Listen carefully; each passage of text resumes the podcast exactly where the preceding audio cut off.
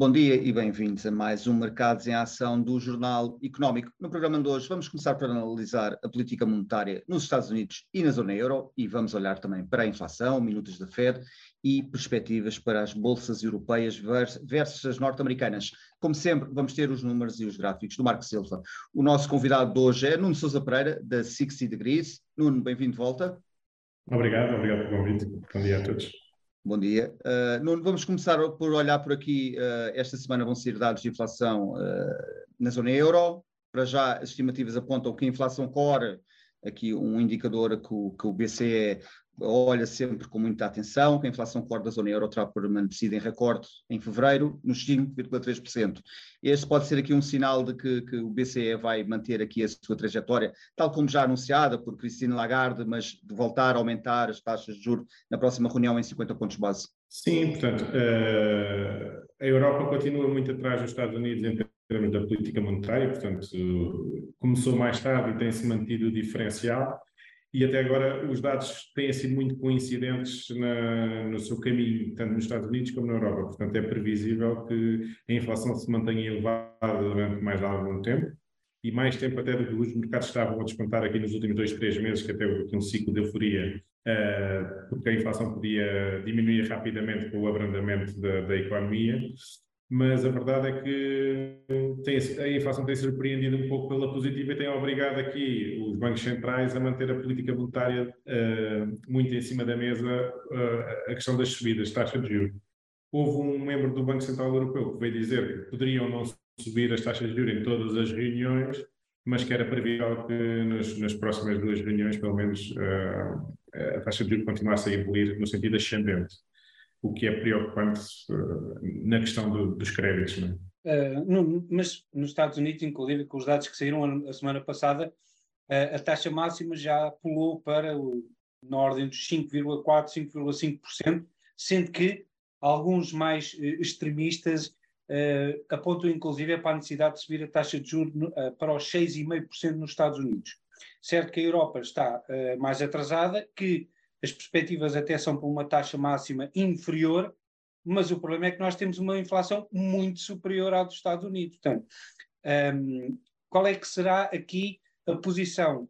Termos mais infla eh, inflação mais elevada durante mais tempo ou haverá aqui realmente uma necessidade de conter para não se encostar na, na, na, na em toda a cadeia uh, daqui a seis meses ou um ano? Portanto, nós temos que perceber é que, do ponto de vista dos governantes, ter a inflação relativamente elevada nos níveis de dívida que nós tínhamos, dívida sobre o PIB, é benéfica, porque a dívida está estática durante um período, só, só, quando começa a ser atualizado os pagamentos do Estado é que começa a dívida a crescer novamente ao ritmo associado à inflação, enquanto o PIB tem uma resposta logo direta em, uh, associada à inflação e, portanto, parece que o nível de dívida sobre o PIB baixa numa primeira fase.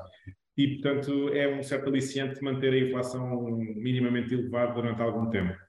Mas eu acho que o objetivo será controlar essa inflação rapidamente. a Europa teve aqui um choque adverso que os Estados Unidos não teve, foi a questão de a guerra está à porta, tivemos que diversificar as nossas fontes de importação de energia e, portanto, a energia ficou cara durante um período considerável durante 2022. Hoje em dia, os níveis do gás natural, os preços do gás natural estão a vir para valores mais confortáveis, mas ainda há uma questão se a Europa tem todo o volume que precisa para a sua atividade económica normal ou não. À medida que essas fontes de energia, eh, os importadores eh, conseguem diversificar eh, as fontes de importação de energia esta questão sai de cima da mesa e a Europa consegue uh, normalizar uh, o abastecimento. A questão é essa, até que ponto é que o BCE, que já se revelou menos flexível e eventualmente menos eficaz no combate à inflação, um, terá as armas necessárias, até por aquilo que tu referiste, porque há aqui uma, um interesse dos governantes, nomeadamente alguns dos países do Sul, que pode chocar contra a, a intenção do BCE é encurtar com a inflação mais cedo, mas uh, o certo é que, como referiste também, uh, os produtos energéticos, nomeadamente o petróleo e o gás natural, já estão a valores pré, antes, uh, abaixo do pré-guerra. Um, e, e, e, inclusive muitos outros produtos, como o trigo, que já está há muitos meses em valores de pré-guerra, antes de pré-guerra. Portanto, só que na cadeia, na cadeia de distribuição, portanto, o que chega ao consumidor, essa, esse, essa diminuição não se reflete. Até que ponto é que a política monetária por si só conseguirá conter e reduzir a inflação? A, a, política monetária não contém diretamente a inflação. A branda é o nível de transações na economia e, portanto, faz com que para vender uma unidade adicional eu não consigo vender lá a um preço tão elevado porque há menos procura. E, e esse é o efeito que, que, a política monetária traz. Agora, os mecanismos de transmissão da, da inflação passaram desses iniciais, como tu referiste, dos bens energéticos, uh, especialmente esses, para outros que hoje em dia estão relacionados com as negociações dos aumentos salariais, especialmente ao, ao nível coletivo. Portanto, há grandes agregados de trabalhadores de indústrias na Europa a fazer negociações salariais com aumentos uh, previstos já para dois, três anos superiores aos 2% que são o alvo do Banco Central Europeu e, portanto, isso aí terá uma dinâmica de alimentação da inflação porque as pessoas ficam com mais dinheiro no bolso ao fim do mês, não é? Portanto, conseguem consumir, manter o padrão de vida, apesar dos custos estarem mais elevados dos bens que eles consomem, e, portanto, aí será a grande dualidade que o Banco Central Europeu vai enfrentar, é a oposição entre o países nórdicos, chamados mais uh, uh, a norte, que, que, são economicamente mais fortes e, portanto, se as taxas de juros não subirem tanto, o que eles vão fazer é vão refletir a inflação nos aumentos salariais, enquanto aqui no Sul o que nós preferíamos era que as taxas de juros não subissem tanto, porque nós temos um crédito superior, um, um estoque de crédito superior e, portanto, não queremos pagar tantos juros sobre a dívida que já contraímos no passado. E, portanto, é esta aqui uma dinâmica de forças que é, que é diferente uh, do lado europeu do que do lado americano e que pode, eventualmente, criar fissuras depois na, na, no no, na composição dos governadores do Banco, do Banco Central sobre a tomada das decisões. E aí é que tem que haver uma grande coesão europeia para, nestas alturas de crise, digamos assim, manter a, a, a unidade uh, nas decisões e no, no caminho que queremos para este bloco que é a Europa. Nuno, uh, na semana passada a Aliança revelou dados, dados históricos uh, e, e chegava, chegou à conclusão que a inflação, depois de atingir um pico, volta a diminuir, mas depois estabiliza durante algum tempo em platô. Uh, e, e, aqui a minha pergunta é: quando este fenómeno acontecer, em que a inflação vai continuar acima da meta e por algum tempo, uh, tu acreditas que o BCE poderá aqui dar alguma indicação ao mercado de que se sente confortável com esta inflação, vamos dizer 3, 4%, uh, por cento, acima da meta, mas que se sente confortável uh, durante um, um, período de tempo com, com esse nível? Eu acho que sim, porquê? Porque os agentes económicos depois vão ter tendência a adaptar os seus próprios negócios a isto é esse fenómeno. E, portanto, se a atividade económica não mostrar uma recessão, ou pelo menos andarmos sempre em ciclos de recessão, sair da recessão, entrar em recessão, eh, o Banco Central Europeu só tem um caminho a fazer, que é deixar a economia correr o seu curso. Ele está aqui simplesmente como regulador. Se o nível de preços e o nível de taxa de juros depois começa a estar adequado à atividade económica, não há nada a fazer, é manter as coisas estáveis. Portanto, não, acho, acho que é uma situação que será o intermédio e se calhar aqui o ponto de equilíbrio até desejável entre o Norte e o Sul, como estávamos a falar. É? E, e, achas que um, a questão que tu referiste uh, também da, da, do aumento dos juros ter um impacto na dívida pública, um, achas que daqui a um ano, dois anos, isso irá uh, uh, ser de novo um problema em cima da mesa? Nós neste momento até parece que não estamos em crise, mas como tu referiste, estamos em crise. Isto é uma crise que está a ser uh, um, trabalhada, mas parece que não. Um, achas que daqui a um ano, dois anos, o, o problema irá ser de novo uh, colocado em cima da mesa ou os instrumentos que já existem serão colocados em prática e irão uh, amenizar a, a, situação?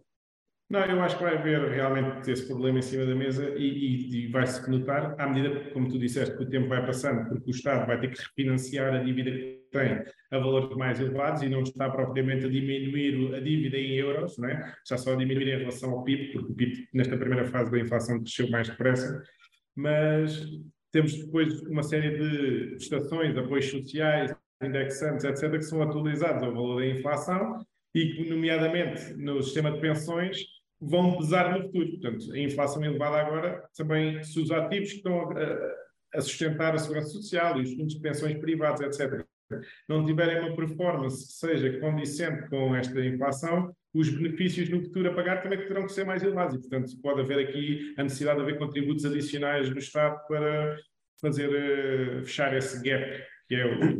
E, e, e deixa-me só acrescentar isto, porque a questão é: nós, por exemplo, há um ano a taxa de juros das obrigações alemãs que estavam em valores neutrais, um pouco, às vezes chegavam, chegaram até a estar ligeiramente negativos, e neste momento estão nos 2,56.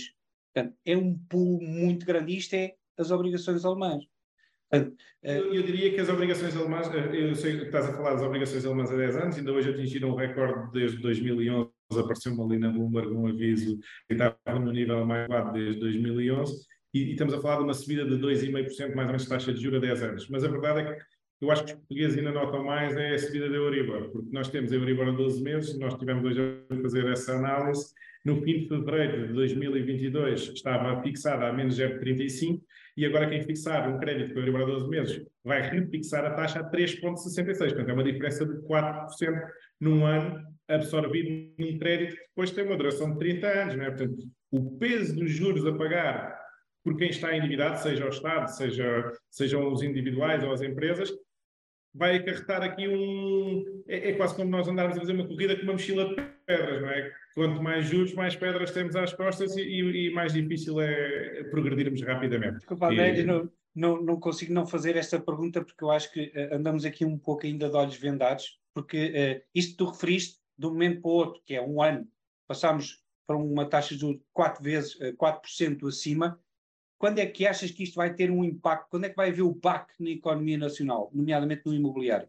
Portanto, o que é que acontece? Uh, eu, eu, estou a dizer isto relacionado com os créditos fixam Euribor a 12 meses em fevereiro. Nem todos fixam em fevereiro, nem são todos Euribor a 12 meses. Portanto, muitas famílias já têm vindo a ser uh, atualizadas nesta prestação e, portanto, este impacto vai sendo gradualmente absorvido pela, pelas famílias e há muitas que ainda vão ter uma surpresa agora nos próximos 12 meses, não é? a taxa de juros tem vindo sempre a aumentar, mas a verdade é que todos os que estão para trás, os, os últimos meses, já sofreram uma parte deste impacto. E, portanto, nós. Mas ainda não, se, ainda não se nota, Nuno. O, o problema é que ainda não se nota. Mas vai-se notar agora nos próximos seis meses, decididamente.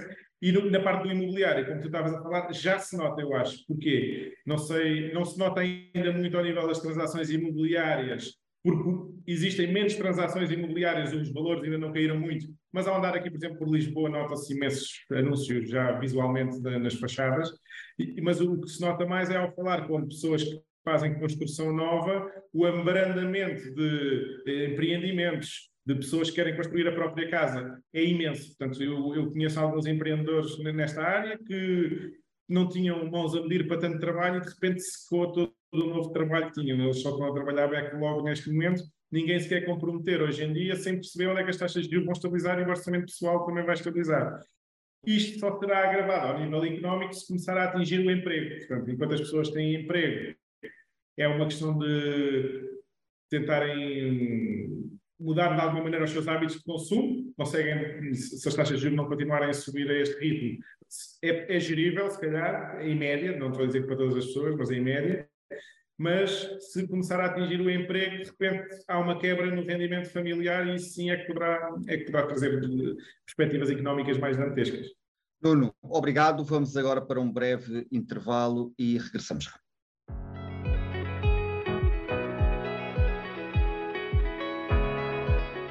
Bem-vindos de volta à segunda parte do Mercados em Ação. Vamos começar, como habitualmente, com os mapas e gráficos da semana com o Marco Silva, onde vamos ter em destaque a Nvidia, o setor de defesa, o Brent, o Eurodólar, o cobre e também o S&P 500. Marco? Obrigado, André. Uh, a semana passada foi uh, claramente de vermelho, carregado. A nova percepção do, do, dos investidores em relação à taxa máxima que irá ser um, decidida pelo FED trouxe um, uma cor de, de, bastante mais carregada de correção e como podemos ver aqui no mapa, um, tanto o vermelho dominou em praticamente todos os setores, destaque uh, menos nos serviços de saúde e farmacêuticas, mas mesmo aí também houveram uh, bolsas de, de vermelho. Uh, destaque pela positiva a Nvidia, que apresentou os seus resultados e foi aqui um, um, um outlier na quinta-feira à noite, e de resto, aqui o setor do, do, do consumo defensivo, vá Procter Gamble, Coca-Cola, Pepsi, Colgate Palmolive, que tiveram aqui uma prestação positiva, ou seja, aqui alguma rotação de capital para estes setores que costumam estar associados a, a correções no mercado. De resto, em relação ao resto do mundo, aqui a China com quedas substanciais, superiores a 10% nas principais empresas, uh, mas não há aqui grandes, uh, uh, grandes boias de salvação no resto do mundo. Em relação aos setores e aos mercados, também podemos ver que o vermelho dominou. Não houve aqui um setor que se possa dizer que, que, que esteve positivo, na realidade, porque não esteve. e aqui destaque para a China, realmente com uma correção muito substancial, muito superior aos mercados emergentes em geral, muito superior aos mercados desenvolvidos. Um, e aqui o, o, o, o mercado norte-americano e a Europa estiveram mais ou menos ela por ela, sendo que os Estados Unidos estiveram ligeiramente pior, portanto com mais correção. Em relação aos, aos, gráficos, podemos ver aqui o Brent, o Brent que mantém aqui para já a sua trajetória de lateralização, mas aqui com o indicador técnico a subir. Portanto, poderá haver aqui um novo teste a esta linha azul que é muito importante. Neste momento está no contrato de abril nos 90 dólares por barril. Portanto, é importante ver se quebra em alta ou se toca e volta de novo para trás, que é o mais provável que aconteça, mas poderemos ter aqui um retest do, do, do Brent nos 90 dólares por barril. Aqui o, o cobre, que uh, foi testar já aqui há, uns, há, um, há, umas semanas, a 18 de janeiro, um, aqui esta linha azul, que é muito importante uh, e, e, que seria uma, uma linha de resistência a mais subidas. E chegou aqui aos 433 dólares. Um, para já está a recuar, é, existe a perspectiva de que consiga recuar um pouco mais. Vamos ver, até porque no curto prazo teve aqui também um head and shoulders, uh, curtíssimo prazo já atingiu o seu objetivo, agora está uh, a recuperar um pouco, mas a tendência para já do cobre é de reduzir. E isto é importante porquê? porque também dá uma noção de como é que a indústria está a, a, a, a mostrar a sua procura por um metal que é muito importante para a indústria global. Em relação ao euro-dólar, um, mantém-se em correção, como já tínhamos visto aqui. A semana passada foi de vermelho. Um, agora tem esta linha laranja que está nos 1.095 como resistência mas ainda tem aqui bastante espaço para corrigir, até porque o indicador técnico, aqui o Stochastic, começou agora a cair, portanto, haverá aqui um, um, um espaço para cair, consolidar e eventualmente depois subir. Esta linha azul, eventualmente na história, servirá mais para a frente, uh, na história futura, como resistência, que agora está nos 1.225. Por fim, aqui o S&P 500, este é um gráfico que eu já trouxe aqui há, há várias semanas tenho vindo a, a, a trazer e a alertar. Este é um, é um padrão que se chama o Pitchfork, um, e neste momento, a semana passada foi muito importante, porquê? Porque depois de ter conseguido quebrar esta linha branca em alta, a semana passada foi testar esta linha branca de novo. Se for quebrada em baixa, nesta semana ou na próxima, então poderíamos ter aqui o regresso às correções mais significativas e, como eu antecipo que possa acontecer, poderíamos ter aqui um, um, um teste do S&P 500 nos 2.800, 2.900 pontos, 3.000 pontos, que é esta linha rosa que está aqui. Porque ele, geralmente, pela estatística, costuma fazer inversão do que atingiu no topo. No topo atingiu esta linha rosa, muito provavelmente irá atingir esta linha rosa também, e será aí os mínimos do mercado no, no médio e longo prazo. E é tudo para esta semana, André. Vamos ver como é que esta semana, com os non-farm payrolls, as coisas correm. Obrigado, Marco. Nuno, olhando para o outro lado do Atlântico, para a Fed, as minutas divulgadas na semana passada da última reunião revelam que a inflação continua a ser uma preocupação, mas que parece haver aqui alguma abertura para, para terminar com, com, com as subidas, e também existe aqui um largo apoio para esta subida faseada, subidas de, de 25 pontos base, depois analisar como é que a inflação evolui uh, entre reuniões para depois tomar uma decisão. Parece-te aqui uma, uma abordagem cautelosa por parte da Reserva Federal norte-americana? É, sim, portanto, eles entraram tarde neste ciclo de subida de taxas, como já referimos várias vezes, e agora parece que chegaram aqui a um nível em que a atividade económica começa finalmente a ceder, portanto, as empresas, até um bocadinho como o Marco mostrou, o descontar taxas de juros mais elevadas vem prejudicar resultados futuros das empresas e é isso que o mercado está a reconhecer. E as empresas começaram sim a dizer que têm preocupações com a evolução do seu negócio, algumas até já cortaram dividendos, como a Intel, que acho que foi assim a mais sonante, para, para tentar proteger o cash dentro do, das empresas, e isso são dados que, que a Fed vai ter que ter em consideração daqui para a frente, que é a inflação uh, reflete a subida de preços que aconteceu atrás, mas tem um certo lag sobre os acontecimentos que estão efetivamente a acontecer no terreno. E, portanto, vai tentar medir a, o nível da atividade económica de uma maneira mais rápida para perceber exatamente isso, com subidas mais lentas ou até não haver subidas em algumas reuniões, se a política monetária se mantém adequada ou, ou, se é preciso fazer um ajuste, até no sentido inverso, como já muita gente referiu, que há de ser necessário no futuro baixar as taxas de juros. Mas como é que tu vês aquilo que tu referiste há bocado, uh, que é o mais importante neste momento para Portugal, que é o tema do trabalho? Uh, nos Estados Unidos parece que o mercado laboral continua sem dar uh, grandes mostras de fraqueza. vamos ver esta semana nos non-farm payrolls, mas continua, os pedidos de subsídio de desemprego continuam muito baixos uh, para aquilo que estava, estava à espera, e, está aqui um, uma, uma, uma, incógnita. O que é que se passa com a economia? Porque é que o, o mercado laboral ainda não deu sinais de fraqueza e, e, nomeadamente, também as vendas a retalho que subiram de uma forma bastante mais significativa. A economia está mais forte do que é esperado. Quando é que o mercado laboral uh, uh, vai ceder? O, o, mercado laboral tem sido um dos pontos apontados pela FED como um, um dos pontos de medição e a verdade é que, se acreditarmos que os dados estão totalmente corretos, existem net entre trabalhos em aberto e número de trabalhadores disponíveis desempregados, existem cerca de 5 milhões de empregos ainda que não têm trabalhador, ou seja, se todos os desempregados de repente entrassem em, trabalhos, havia ainda uma falta de 5 milhões de trabalhadores. Uh, isso, isso, pode não ser uh, inteiramente verdade, porque há aqui alguns modelos matemáticos nestas estatísticas, mas a verdade é que parece que os Estados Unidos têm falta de trabalhadores, especialmente ao nível uh, menos qualificado, menos qualificado, digamos, uh, trabalhos mais físicos e não trabalhos de secretária, de programadores, de IT, etc., que são nessa franja onde está a haver algum desemprego.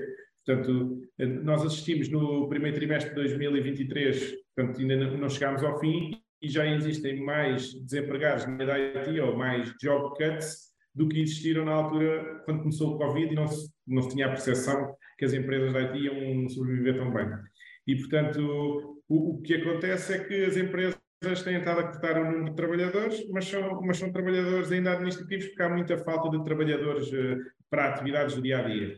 Na Europa, a questão não é bem assim. As multinacionais uh, americanas também já começaram a fazer alguns ajustes na sua força laboral europeia mas uh, vamos ver como é que as coisas vão reagir, porque especialmente as maiores indústrias que ainda não se pronunciaram, que são, por exemplo, a indústria automóvel, a indústria de construção, uh, poderão ser as próximas a ser afetadas, que esta subida das taxas de juros tem, também mexe com o, o crédito para a compra de automóveis, o crédito para a compra de cascadas, como já referimos, e, portanto, será aqui nos próximos 6 a 12 meses que haverá a reflexão desse impacto. Nuno, olhando aqui para o mercado do petróleo, Morgan Stanley divulgou aqui uma previsão recentemente onde aponta que uh, a procura vai crescer e muito, mais de 30% este ano, uh, e também que vê o preço do barril mais baixo face à previsão anterior. como o, aumento da procura, neste caso, deve-se essencialmente à reabertura da China. Uh, uh, consideras que, que, faz sentido? É aqui a China que vai fazer mexer os mercados de petróleo este ano?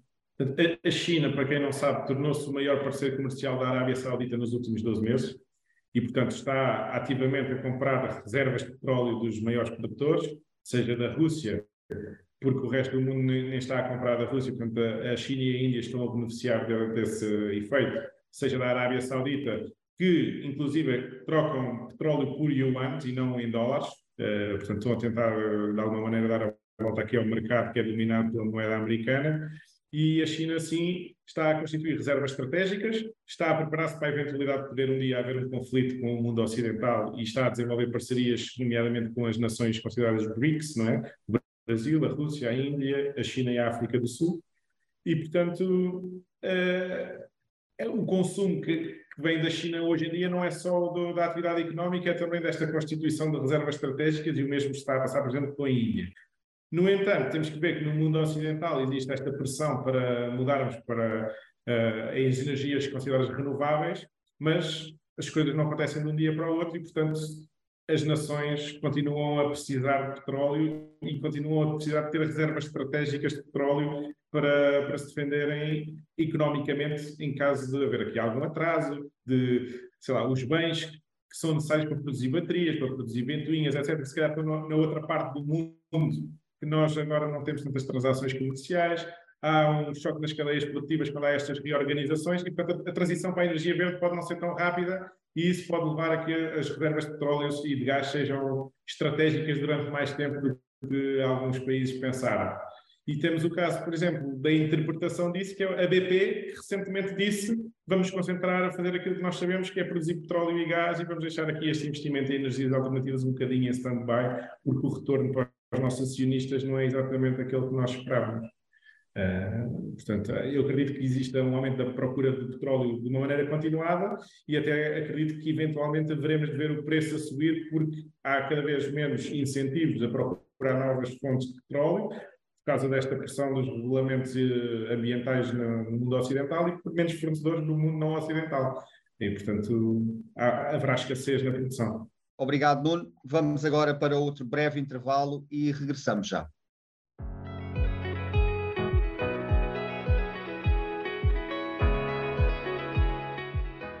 Bem-vindos de volta à terceira e última parte do Mercado de Ação.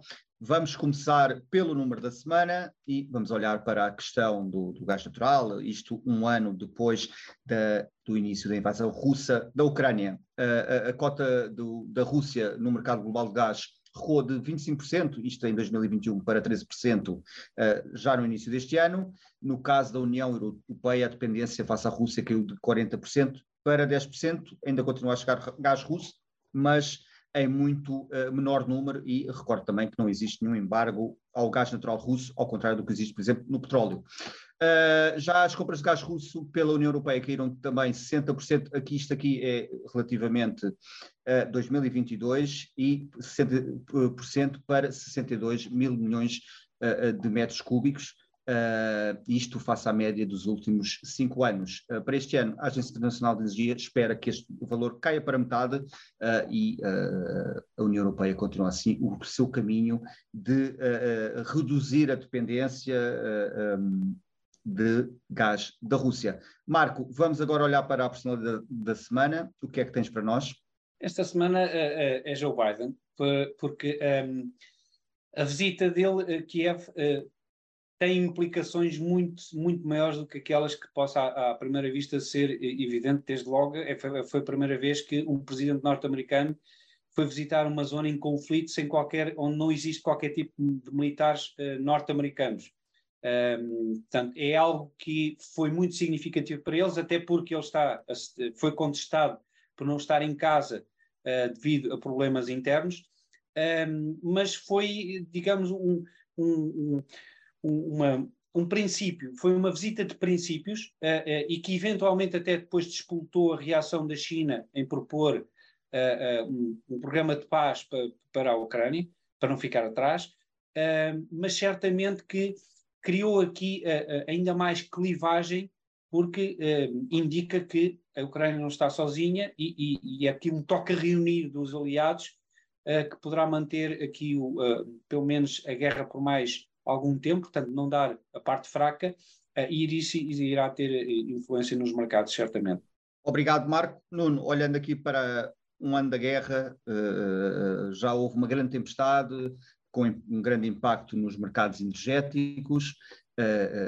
A União Europeia foi também gravemente afetada e, e, o, nosso, e o custo de vida aumentou ainda mais para os cidadãos europeus. Olhando agora especificamente para os mercados, como é que os mercados olham ainda para esta questão da invasão russa? Ainda continuam a, a estar preocupados, a, a temer que, que, que, o pior talvez não tenha passado? Como é que é o, o mindset hoje em dia? Não, eu penso que aqui a grande questão negativa pode aparecer uh, de uma maneira mais binária, que é assim os mercados estarem a fazer uma antevisão, é haver um escalado do conflito que envolva alguma nação uh, relacionada com a NATO que esteja ali na fronteira da Europa, seja uma Polónia, uma Bulgária, uma Roménia, etc., que, que obrigue uma intervenção mais larga do mundo ocidental e que possa fazer escalar o conflito. Isso, isso aí é claramente negativo para os mercados financeiros. Na parte das matérias-primas, uh, há uma adaptação, Portanto, houve um choque primeiro e que foi o preço do gás disparou e a atividade económica e industrial, por exemplo, na Alemanha sofreu imenso.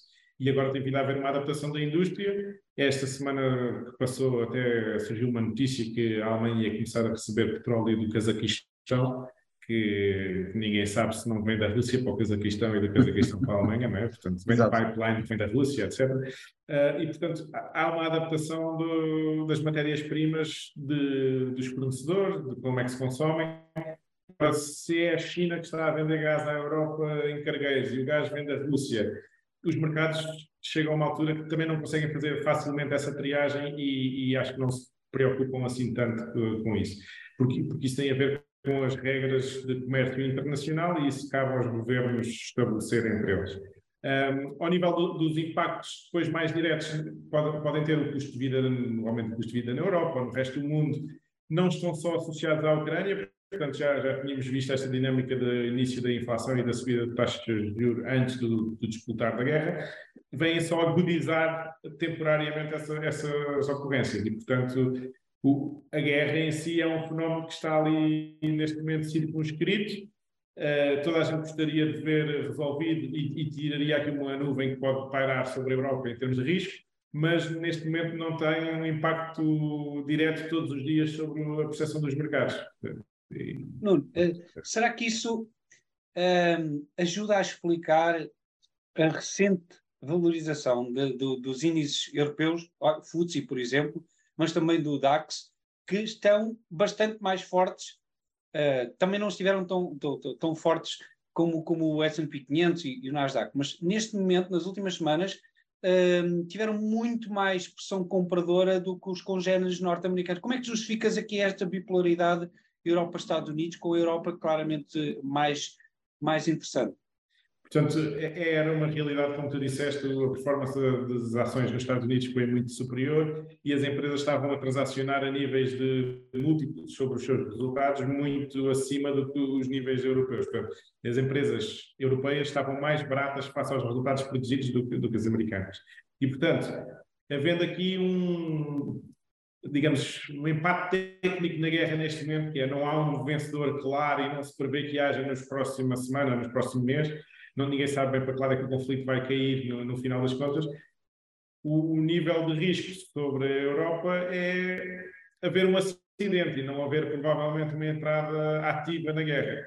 E, portanto, como eu disse, a economia vai se adaptando e a economia alemã também tem feito esse caminho. E, portanto, como as empresas estavam mais baratas, começam a atrair mais investidores que estão dispostos a suportar o risco durante um ano, dois anos, etc., enquanto o conflito continuar e a matemática dos negócios uh, se converter à nova realidade e fizer sentido, parece que os investidores já, já atingiram aqui o nível de risco que gostariam, de retorno sobre o risco que gostariam de, de ver nos mercados. E daí a performance da Europa estar uh, mais forte do que nos Estados Unidos. Por outro lado, o facto do euro também ter recuperado aqui uma parte do, versus o dólar nos últimos meses, em fevereiro isso não foi tão verdade, mas desde outubro, mais ou menos, o, euro tem tido uma performance boa versus o dólar, tem ajudado a atrair alguns capitais que estavam muito concentrados mais nos Estados Unidos e, portanto, penso que houve aqui um retorno de capitais à Europa e de interesse investidor, não só diretamente em ações, mas nos obrigacionistas, as taxas de juros subiram, etc. E isso tudo ajuda a que a Europa seja novamente um destino de investimento neste momento. Nuno, Warren Buffett publicou a sua típica ou habitual carta anual uh, recentemente. Uh, nesta carta defende aqui a política de recompra de ações, mostra confiança na economia norte-americana e aconselha os investidores a focarem-se no longo prazo, desvalorizando assim o impacto uh, da, da, da, inflação elevada. são, são bons conselhos? faz sentido? O Warren seguir... é, é, sempre o, daqueles investidores dos mais experientes do, do, do mundo, é? já passou muitos ciclos, de inflação alta, de inflação baixa, vários conflitos, etc. E realmente nós focarmos no longo prazo, conseguimos, os números são muito mais uh, aderentes à realidade. Podemos trabalhar com médias, não, não estamos tão dependentes da evolução num ano ou no outro ano.